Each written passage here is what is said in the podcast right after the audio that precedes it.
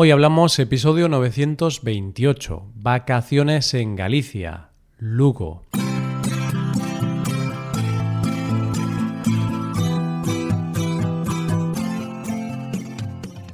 Bienvenido a Hoy Hablamos, el podcast para aprender español cada día.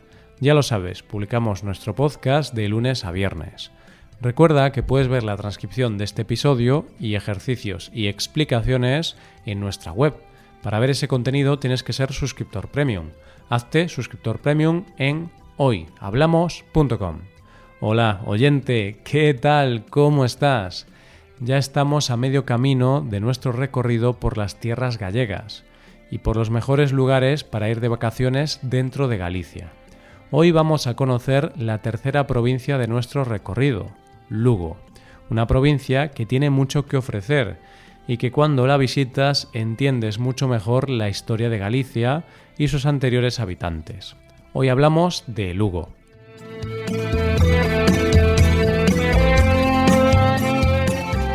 Muchas veces cuando se acercan cosas importantes en la vida, eventos importantes o momentos que sabemos que van a ser importantes, cuando se va acercando ese día marcado en el calendario, hay unos días donde las ganas y la ilusión están igualadas al pánico y al miedo.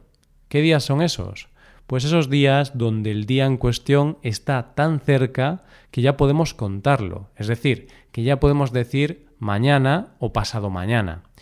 Y eso que nos puede pasar con una entrevista de trabajo, con una fiesta de cumpleaños o con cualquier cosa importante, es algo que pasa muchas veces en los viajes.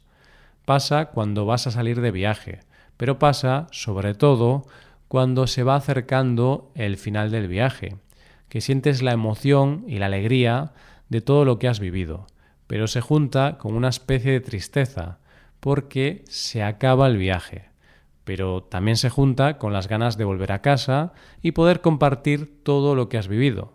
Y esa es un poco la sensación que tengo con los episodios de este mes. Estamos en un momento en el que nuestro viaje por Galicia está llegando a su fin, y tengo ganas de contaros todo lo que ofrece esta tierra y que la conozcáis.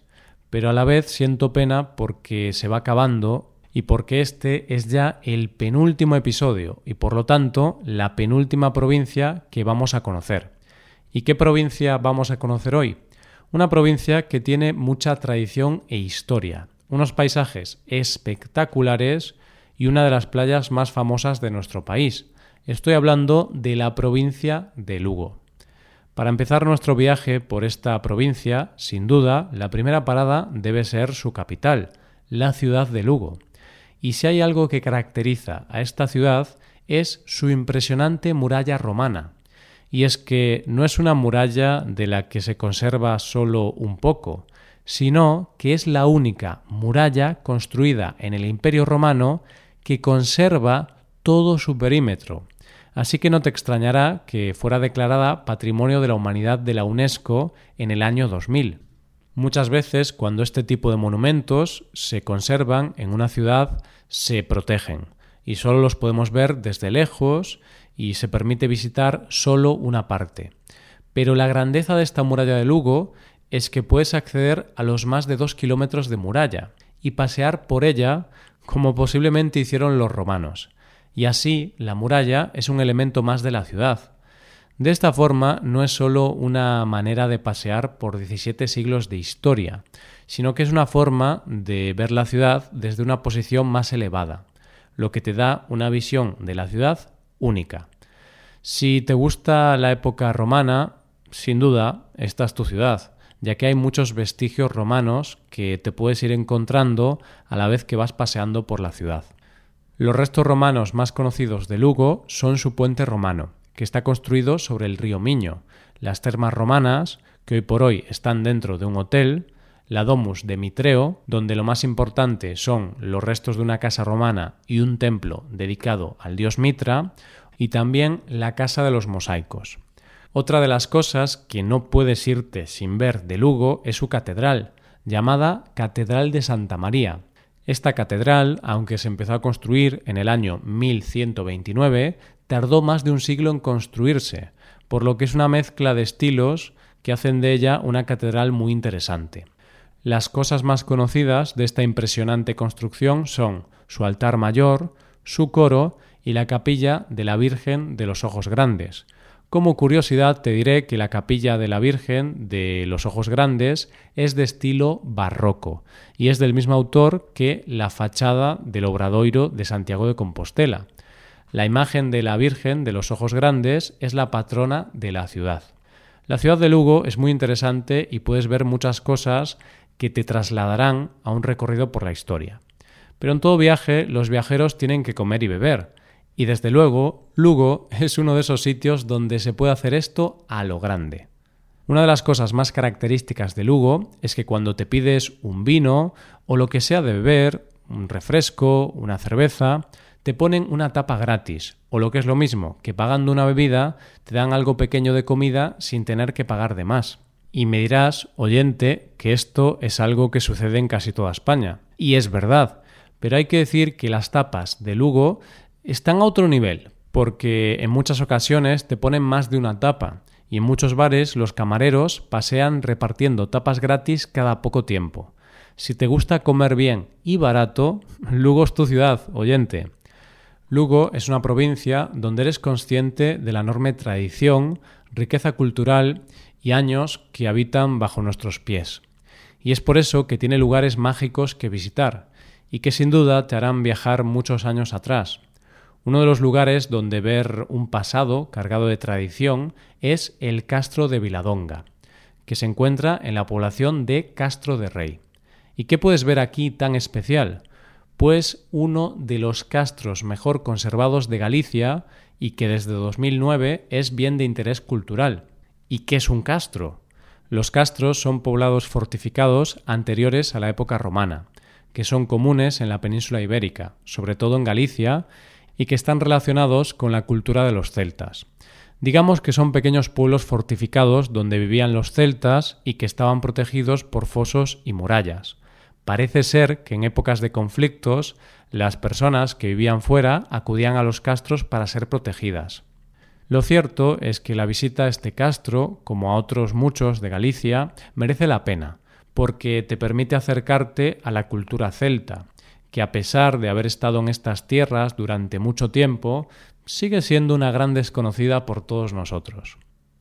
Otro de esos pueblos que son testigos de las tradiciones es el Piornedo, aunque más que pueblo la deberíamos llamar aldea, que es un pueblo mucho más pequeño, y es que hoy día tiene poco más de 30 habitantes. Este pueblo se encuentra en medio de Osancares, que es una sierra de Lugo. Se encuentra a 1100 metros de altura y es famosa por sus payozas, que han sido declaradas bien de interés cultural. ¿Qué son las payozas? Eran las casas del pueblo y son unas construcciones circulares de piedra con el techo en forma de cono, construido con paja de centeno. Cuando las ves, piensas que eso debió utilizarse hace ya mucho tiempo, y puede que por lo general fuera así en el resto de Galicia, pero en este pueblo se conservan también porque fueron utilizadas por sus habitantes hasta 1970. Vamos, esto sucedió ayer, como quien dice. Una visita a esta aldea te hará sentir que has retrocedido en el tiempo, sin tener que haber inventado una máquina que te permita viajar en el tiempo. Un pueblo que merece la pena visitar y que tiene una historia muy curiosa a la vez que triste es Portomarín. El portomarín que se conoce hoy día tiene unos 50 años de vida. El portomarín real está hundido debajo del agua y se pueden ver algunos de sus restos cuando baja el cauce del río Miño.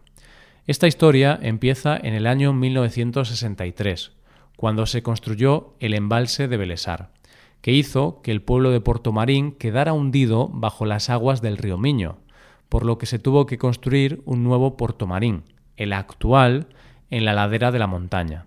Pero una historia muy curiosa de este pueblo es que el antiguo Puerto Marín tenía una iglesia llamada la Iglesia de San Juan, que era uno de los ejemplos más importantes del románico y uno de los monumentos más destacados del Camino de Santiago, porque esta es una etapa del Camino de Santiago. Pues imagínate si era importante esta iglesia del anterior pueblo que hoy por hoy la puedes visitar. Te estarás preguntando, ¿Cómo se puede visitar la iglesia si al ser del pueblo antiguo debería estar hundida en el fondo del río? Pues se puede visitar porque los vecinos del pueblo decidieron que la iglesia no se la iba a tragar el río y la trasladaron piedra a piedra hasta su ubicación actual, cosa que puedes apreciar porque al fijarte en las piedras todavía se puede ver la numeración que le pusieron para no equivocarse al volver a montarla. ¿No te parece que solo por ese esfuerzo merece la pena visitar Puerto Marín?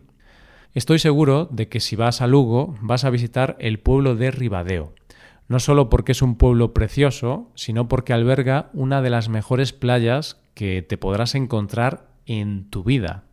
Ribadeo se encuentra en el límite mismo con Asturias, y pasear por sus calles, sobre todo por el casco histórico, es algo absolutamente maravilloso. Pero si por algo se caracteriza este municipio es por la playa de Ascatedrais, una playa en la que el mar ha ido esculpiendo las rocas de tal manera que cuando paseas por la playa vas pasando por debajo de rocas en forma de bóvedas y arcos que dan la sensación de que estás en una catedral natural. Lo ideal es visitarla cuando la marea está baja para poder pasear por ella y es tan famosa que recibe a tantos viajeros que para preservarla han limitado su aforo, por lo que solo se puede visitar concertando una cita previa. Pero te aseguro que merece la pena, porque es uno de los espectáculos naturales más impresionantes que vas a ver, te lo aseguro. Concluimos aquí la tercera parte del viaje con la sensación agridulce de lo mágico, de todo lo vivido y la tristeza de que solo queda un episodio para concluir nuestra aventura gallega. Pero lo cierto es que nos queda un episodio donde veremos y conoceremos más maravillas que nos ofrece Galicia. En un abrir y cerrar de ojos estaré aquí de nuevo para hablarte de mi provincia. ¿Podrás soportar la espera? Esto es todo. Espero que os haya gustado mucho el episodio y espero que haya sido de interés, como siempre. Muchas gracias por escucharnos. Por último, te recuerdo que puedes ver la transcripción completa y una hoja de ejercicios para trabajar vocabulario y expresiones en nuestra página web. Ese contenido solo está disponible para suscriptores premium. Hazte suscriptor premium en nuestra web hoyhablamos.com. Nos vemos mañana con un episodio de Cultura Española. Muchas gracias por todo. Pasa un buen día. Hasta mañana.